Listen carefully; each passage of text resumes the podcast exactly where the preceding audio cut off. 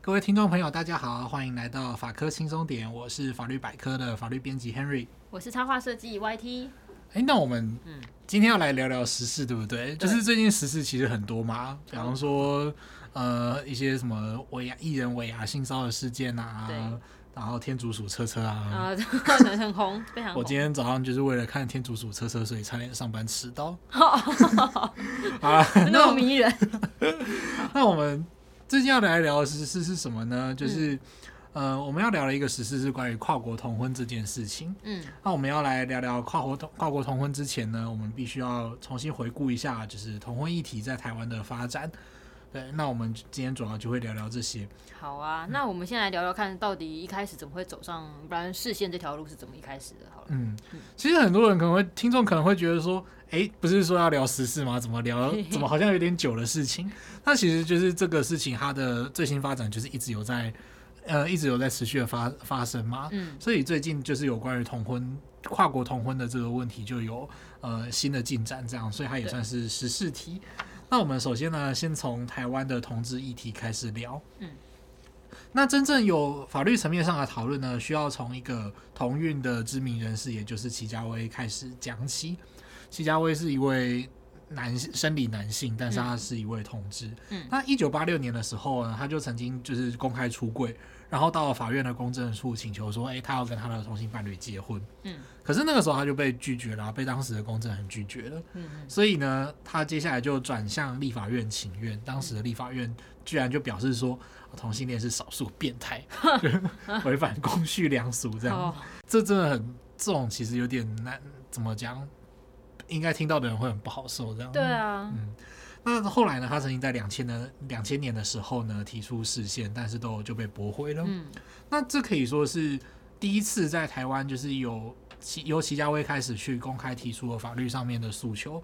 那之后呢，他也催生了很多的团体来推入投入同志的运动，这样。对，而且就我知道，就是他其实好像这个过程中，因为他前面就是要。结婚嘛，但是因为被拒绝嘛，嗯，他还不止一次，前后整个不止一次申请跟伴侣的公证结婚，嗯，而且他那个时候最早的时候，那时候因为还在戒严时期，所以他因为就是想要结婚这件事情有入监过，那个时候被拘禁的程序其实根本是不合法的，所以就可以知道说那时候整个社会环境对于就是可能同性婚姻这个话题是非常的排斥，嗯，对啊。那刚刚我们提到有那个两千年的时候有首次申请视线嘛，他那个时候是用什么理由来驳回这件事情的？嗯，当时的大法官是主要是认为说他的声明没有说清楚，说当时那个法律到底是哪一个地方具体的违宪，哦，所以就因为这种东西其实有时候就是你要去讲那个法律的点，嗯，然后如果没有精确讲到那个法律的点的话，嗯，可能。程序上就会被驳回这样子哦，对，这样子，所以他后来，嗯、因为他两千年的时候被驳回嘛，嗯，所以他后来是到二零一四年的时候有跟这伴侣盟合作，然后到二零一五年的时候再度就申请视线。嗯，说到这我就突然就有点好奇，所以这样说起来，到底因为你刚刚想说他有又有被驳回，又有这些过程，到底申请视线的这个门槛是怎样的？嗯，其实讲到视线的流程，通常是蛮复杂的嘛，嗯、就是我们一般人很少会去专程申请视线这样，对。对那按照目前的司法院大法官审理案件法，它就俗称叫大审法。哦、嗯，不是大审的那个大，大 对，它简称大审法。嗯、那大审法呢，有规定说，哦，可以申请视线的。人啊，或者是单位，例如说有中央或地方机关，嗯，那包括一般人民，然后跟法人，嗯、那还有政党，嗯、跟总额达到三分之一的立法委员。哦，所以，哎、嗯。欸，我想问一下，所以立法委员总额三分之一，就是说立法委员他在这边不算是就是什么人民、法人、政党，他是等于另外一趴，就是他必须要三分之一的立委一起提出的。对对对，实际上关于立法委员真的去提起视线这件事情，嗯、其实是在关于身到底要不要按压指纹，就是身份证，然后跟指纹的这个案例里面，就是说当时也是有三分之一中二的立法委员申请释宪。哦，原来是这样。对，那还有甚至是法官，嗯，法官在他们审理案件的时候，觉得他手上的这个案子跟牵涉到的法条有违宪的时候，他也可以申请释宪。嗯，对。那所以就是说，他们每个人可以申请释宪的理由其实是不太一样的。嗯，那一般的人来说。以我们来说，就是说，当我们宪法上所受到保护的权利受到不法的侵害的时候，嗯，呃，人民在透过法定的所有程序去提起诉讼啊，那、嗯、到最后他们已经透过正规的管道已经没有办法获得他们获得他们权益的保障的时候，然后又认为说他们接受当时接受那些裁定啊或是判决，嗯，嗯。相关的法律或命令有违宪的可能的时候，他们可以申请释宪。所以你是说，这个要等到要走到最后一个一步，就是因为不是就是走诉讼的时候，它不是一层一层上去的，对，所以要到最后一个阶段的时候，如果还是被可能就是驳回或是什么之类的，嗯，才能去申请，是不是？对对，有点像这样子，就是说你要用先用尽体制内所有的手段，嗯、你才能够直接申请。等于这是最后的方式了。对对对，嗯，那刚刚我们有提到说他是二零一五年申请的嘛，但是我知道释字出来其实是二零一七年，所以通常都要隔这么久吗？嗯，对，其实。非常的久，所以光是申请视线这件事情，其实你就要做很多的功课。嗯、就如同我们讲的，因为法规都是长这样，然后你要去具体的说明说它的第一，它到底是哪里违宪，其实你要花很多功夫去说明它。嗯、因为这即使对于专业的法律人来讲，都是一个很难研究的问题。嗯嗯，所以你要先去研究，然后再来呢，你研究完之后送过去还要排队。哦，排队就是可能还有其他人的。其实很多人要申请视线啊，大家都觉得说我满腹委屈，所以要去申请视线。其实很多，哦、那往往我们有时候会看到，就是之前有点有趣，大法官很常做视线，嗯、所以法律人那个时候都会常常说，哦，这是什么双月刊。就是双月刊，就是一个月会跑两两个视线出来这样。Oh.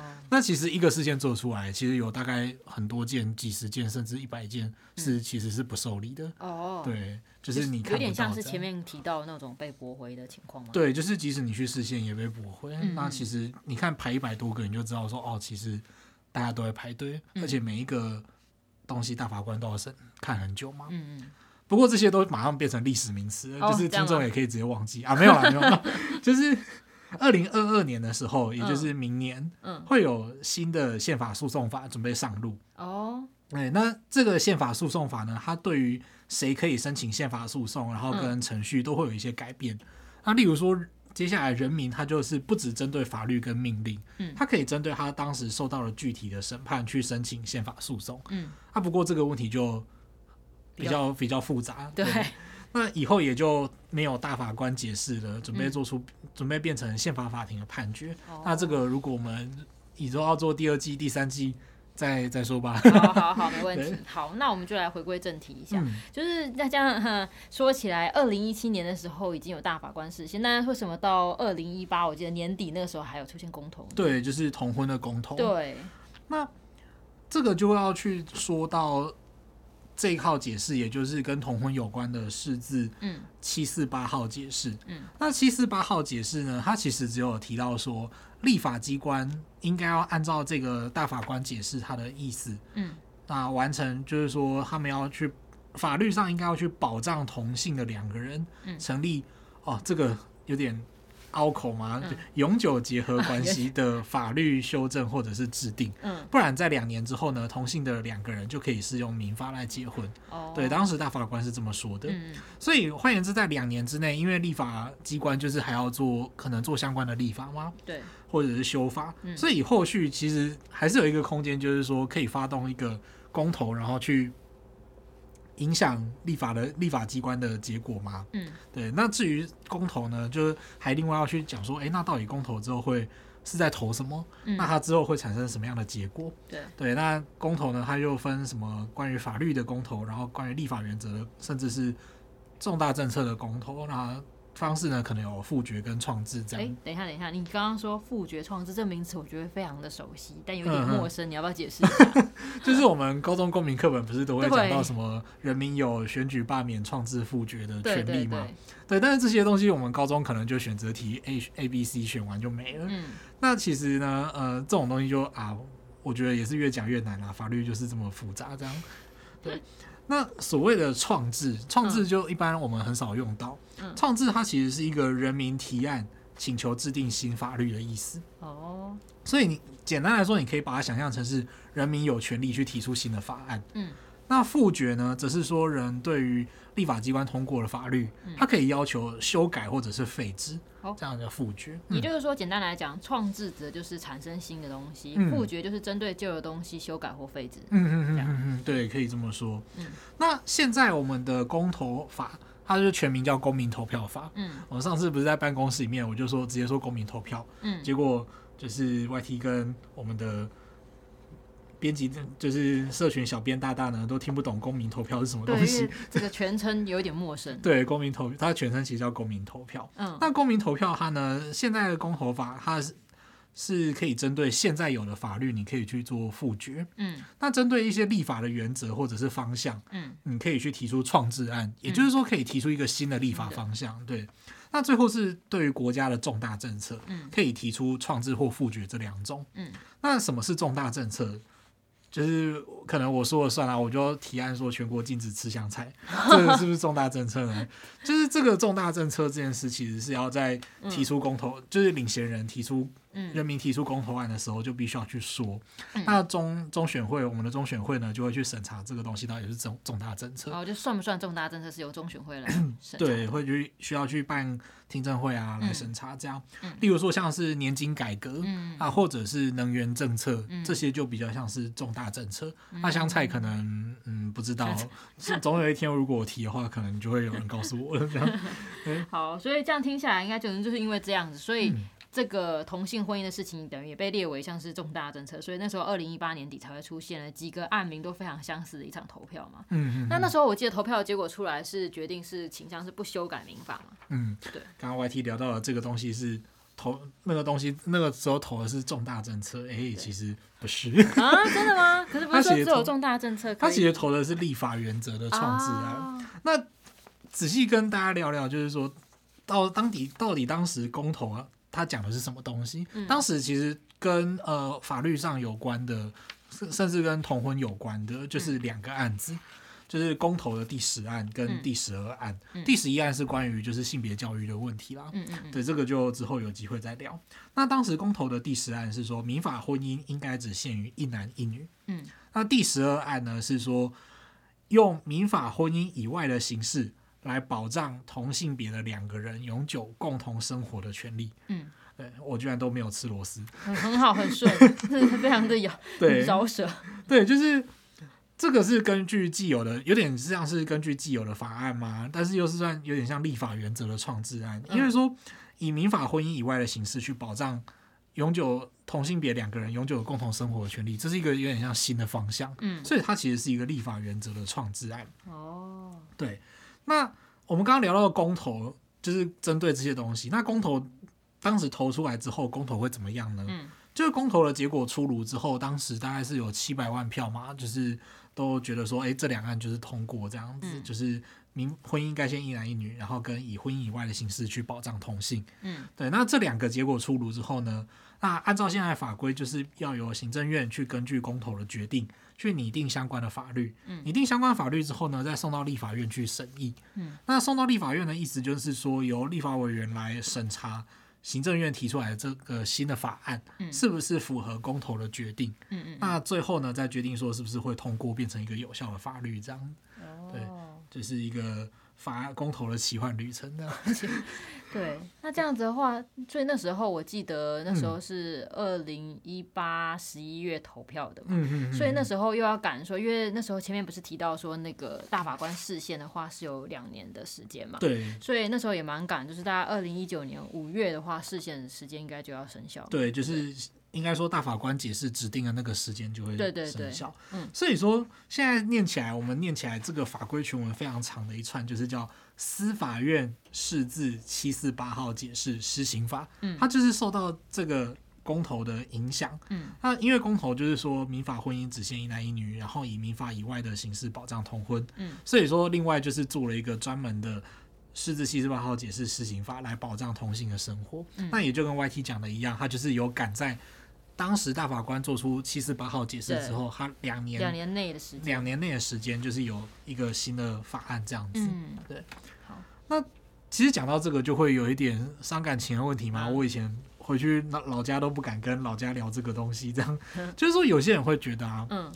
公投是人民的意志，嗯，他会不会超越之前大法官的解释？嗯，对，因为大法官大法官总共才十五个，对，然后公投的话是七百万，是。对，就是公投呢，它其实是针对现有的法律跟立法原则，嗯、所以它在位阶上，它其实是在讲法律，嗯，但是按照我们宪法的规定啊，其实呃，应该说按照我们的现代的法秩序，就是说法律跟命令是不能够抵触宪法的。嗯，所以说公投即使做出来之后，他的决定也不能够抵触宪法。那大法官的解释也具有宪法的效力，所以说公投一样不能抵触大法官解释。对对，那当然就是为什么十五个人可以。无视七百万呢？这个就是另外一个问题，这样子。其实我觉得那时候就是他七十八的施行法内容刚出来的时候啊，嗯，其实你去看在网络上啊，或是一些报章上面都会刊载，就是类似像这样有一些团体的组织会有这样的说法，就是嗯、呃，你刚刚讲的那种十五个人怎么可以无视民意之类的。不过我觉得这样我们聊着聊着，好像聊出了一些蛮困难的问题哈。哦，对，就是这一集它其实会牵涉到的法律争议很多。嗯、我到刚刚录音之前都还是很后悔，就是为什么要写？然后昨天写到就是啊，好痛苦这样子。但是其实法律普及重要的地方就是可以看得出来，是你就可以知道说哪些说法是真的，哪些说法是假的这样。嗯、那关于这个人数的问题呢，其实这会牵涉到一个民主宪政国家的一个问题，叫做抗多数的困境。嗯。就是我们都说少数应该服从多数，对，可是就是只有大法官要逆风的去对抗多数。嗯，那为什么会这样呢？就是说民主国家它有时候也有一些不能够投票的事情。嗯，在法学理论上面呢，会认为说，因为大法官他拥有诠释宪法精神的权限，这就是他的职权嘛。嗯，那一般人对于宪法的了解是没有那么深入。嗯，再加上说民主政治它可能会有轮替的问题啊。嗯，我们常常说台湾蓝绿二斗，可是就是。每一次政党轮替，它都是代表一种不同的价值，嗯，它可能会有不同的政策或政策导向这样。可是有些事情，它就是，尤其是宪法，它的价值必须是固定的。嗯，例如说，它对于人权的保障，它必须是固定的。对，它不能够说，呃，今天是谁上，对啊，这个人权的规定就不一样。嗯，所以大法官解释的宪法价值就不能够被民意所改变。嗯，这是第一个理由。嗯，那再来呢，就是说司法人员呢，他。不能够单纯依照多数人的决定，是因为说有时候太多数的人反而会让一些弱势少数的声音没有办法被听见。嗯，所以大法官解释呢，就是要确保少数人的权益不会被轻易的牺牲掉。这样子，我觉得你刚刚讲出一个蛮重要的，就是对于有些人会认为说啊，你大法官十五个人怎么可以无视的？我觉得真的讲出一个蛮重要的东西，就是说，如果什么呃，除了常常我们都会说刚刚讲的少数如果服从多数的话，如果在国家里面的话，如果也总是这样子的话，那真的是少数弱势的人，真的就不知道怎么办了。嗯嗯嗯。对啊，而且我觉得就像是就是因为在国家里面，就会一定会这些政党的轮替啊，整个政治环境也都会改变。嗯。确实，我觉得是需要宪法来作为就是不会轻易变动的标准。嗯嗯对。然后现在我觉得回想起那时候那个二零一九年就五月十七吧那一天。立法院那时候三读通过七十八施行法，说那天我还特地请假去那个立法院现场，那真的气氛非常非常感动。哇，对，三读那时候，YT 真的是很厉害啊！当天的气氛就是超感动的，我脸书上也是一片同文层这样。一片。对，可是我就现在我就在想说，我好像我那时候没有去，然后我忘记我为什么没有去。我把它倒回那时候，就真的忘记了，有点不好意思。嗯、那。我们现在现行的法律啊，它就让同性实质上可以受到跟婚姻一样的保障。对，只是说在法律上面，根据四至七十八号解释施行法，它叫做第二条关系。所以你要，如果我跟一个同性的人，我就说，哎，我们要，我要向他示爱，我就说，你愿意跟我成立第二条关系 对。那但是还是留下了一个问题，嗯，就是说，如果其中一个同同性伴侣两个人里面，其中一个是台湾人，另外一个是外国人，那应该怎么办？对，因为我记得那一天专法虽然就是大家三读通过，现场是很开心，但是因为当然现场有很多人有举牌之类的，所以有一些是比如说支持跨国的部分，那些跨国同志伴侣其实当天是有点失落的，因为他们还是不能结婚，因为。目前我知道是在台湾跨国同志伴侣必须要是就是好像两边的国家都要能够同同意同婚的话，嗯、他们的婚姻才能成立。嗯、像如果说如果是台湾跟日本，其实还蛮多台湾跟日本人交往的样子。嗯、跟日本人如果是日本人的话，因为日本本身好像我记得是没有同婚，那他们是不是就不能结婚？这其实，呃，从法律面来讲，它必须要回到一个基本的问题，嗯，就是说当，呃，尤其是民事，这里讲的是民事上的法律关系，嗯，民事就是包括呃，主要就是婚姻啊、继承这一类的民事对。民事事项。那就是在民事的法律关系里面，如果两个人来自不同国家的时候，嗯，就会面临到一个问题，就是说要去用谁谁家的法律，嗯，所以他在法律上，就是我们的现行法规定，就是有一个东西叫做。涉外民事法律适用法，对，它有点像是很饶舌，对法律的，它有点像法律的法律，对，很饶舌。那我们用个简单的例子来举例给大家听，就是说，YT 会玩扑克牌吗？会啊。这样就没了吗？就好了，没有了。但我我我会玩，对，就是玩扑克牌的话呢，大家就会知道说大佬，就是有一种游戏叫大佬二。对。那它其实是从呃，我没有记错，应该是从香港来的游戏。哎，哦，我不知道。对，那反正就是。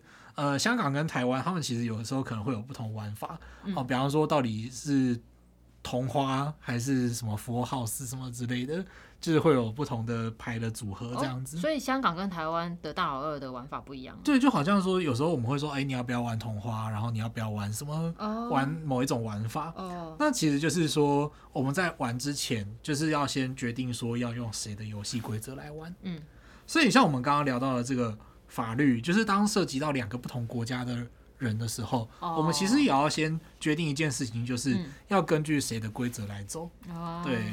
所以，呃，同跨国同婚的问题是在这个地方，这样。哦，那我刚我刚刚明白你的意思。所以就说，如果今天我比如说要玩大老二，可能跟香港人玩，我们可能就要决定，我们是要用香港的玩法还是台湾的玩法。对对对对对，哦、就是这样。明白。那其实就我知道，就是现实中跨国同性伴侣就是蛮多的困境，因为我不知道，就是大家对于跨国的同性伴侣会不会有什么样的想象？因为毕竟就是一些电影上演出来的，可能都是一些嗯，比如说比较有钱的人，他们。不会需要因为钱然后来觉得困扰啊，嗯、但是但实际上就是我去查就发现说，哎，其实。光是这些机票钱，就是对很多人来说都是非常非常困难的。因为有些人他们会相相似，可能是因为学生来这边读书，或是有些是移工，嗯、所以他们会有面临很多签证，还有一些多出多次的那种出入境审查的问题。啊、对，对对。像前阵子我不知道那 Henry 有没有看过，那伴侣盟有邀请歌手翻唱拍的那个《漂洋过海来看你》的 MV 啊，那个很好看。对，对他那一支 MV 其实当初是为了推就是集资计划，就是要推跨国这个同婚的。嗯。然后他另外也是希望说借由因为。音乐是很有感染力的嘛，然后能够希望能带起像社会对于跨国同婚的关注，就是也提大家，就如果还没有去看的话，也欢迎可以去 YouTube 上看一下，因为我觉得他的影片拍的就是可以让大家对于就是比较会去嗯体可以体会到说跨国的同性伴侣他们真实面临的处境，对，可以体会到那样的分离啦。那现在现在事隔就是上次呃到现在呃二已经通过变成两年了嘛，同婚通过两年了，对。那最近不是有一个修正案吗？好。那最近的这个修正案是在修什么东西呢？它其实就在修跨国同婚的问题。嗯，那我们前面有讲到一个很长的东西，叫做《涉外民事法律适用法》，那以下就是暂时简称叫“涉民法”这样。那“涉民法”它现在修正是要干嘛呢？它修正的目的其实就是要让跨国的同性伴侣他们的婚姻在台湾有效。哦，对，就是说他们。就是效力只限于台湾这样子。嗯、那呃，一旦修法，然后成功的经过立法院三读通过啊，总统公布这些程序之后，它就可以正式上路，然后让跨国同婚在台湾可以被承认。嗯、我问一下，所以你刚刚说它的效力是仅限于是在台湾有效嘛？对，对哦，明白。但是在台湾有效就很重要了。对啊，很重要哎。对，因为按照我们原本的规定是必须要看双方的法律这样子。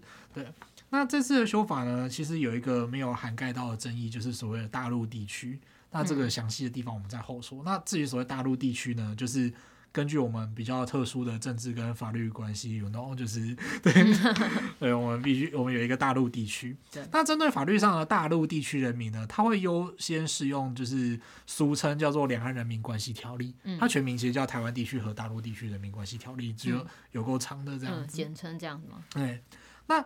两岸人民关系条例，它的文字呢，就结婚的部分，它是针对夫妻，夫妻两个人，其中一方是大陆地区的人，另外一方是台湾地区的人。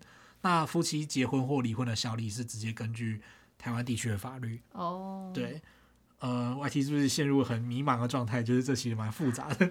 还行还行，继续。单纯用四至七十八号解释是刑法的条文文字来说，就是。嗯呃，法律上有用到“夫妻”两个字的状况，它其实可以适用在同性伴侣身上。嗯，所以同性伴侣如果一个来自大陆地区，一个来自一个是台湾地区的人，他从条文来解释的话，诶，其实应该可以用台湾地区的七十八号解释施行法来结婚。对，啊、对，但是目前这个问题就是好像还没有一个呃定论，就是有些人说，诶，好像法律上还有一些争议嘛，这样子，嗯、就是到底应该是谁比较优先？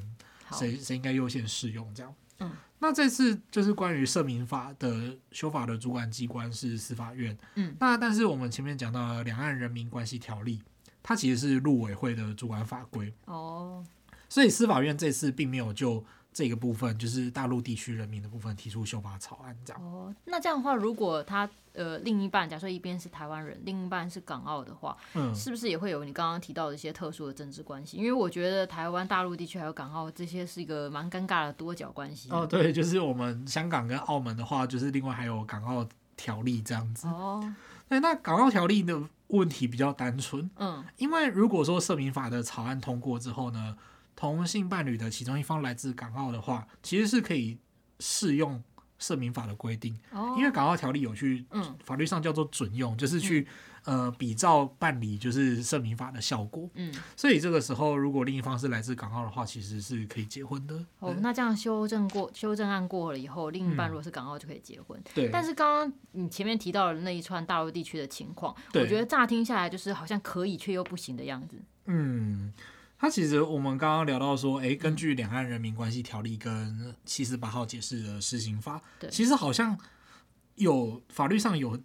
同同婚的依据，对，但是其实是呃，不只是法律上很难解释，嗯，就是说我们其他还有一些配套措施，其实是还没有跟上的，嗯，而且中间可能会需要去大陆地区啊登记领证，哦，可是因为大陆地区不 感觉就不行哎，对，没有同他们没有同婚嘛，所以实际上会可能会卡在那种实际执行的面向这样，嗯，所以说现在一方其中一方是大陆地区人民的情况下，呃，现在要结婚是有困难的。哦，我觉得这个听起来这个修正案，我觉得是不错，但是感觉上还有一段路要走。嗯、那但是我觉得也算是一个起头啦。就像我觉得，如果回到我们这一集一开始提到的，一一开始一九八六年的话，首位这样公开的出柜，然后接着一路上大家一直这样争取结婚的权利，我觉得回来回头再这样去去看，应该也没料到到现在大家可以结婚吧？嗯嗯，对啊，对，其实，在法案通过之后，就是祁家威有接受一些媒体的专访，嗯，他就有说到说，他其实并不是那么。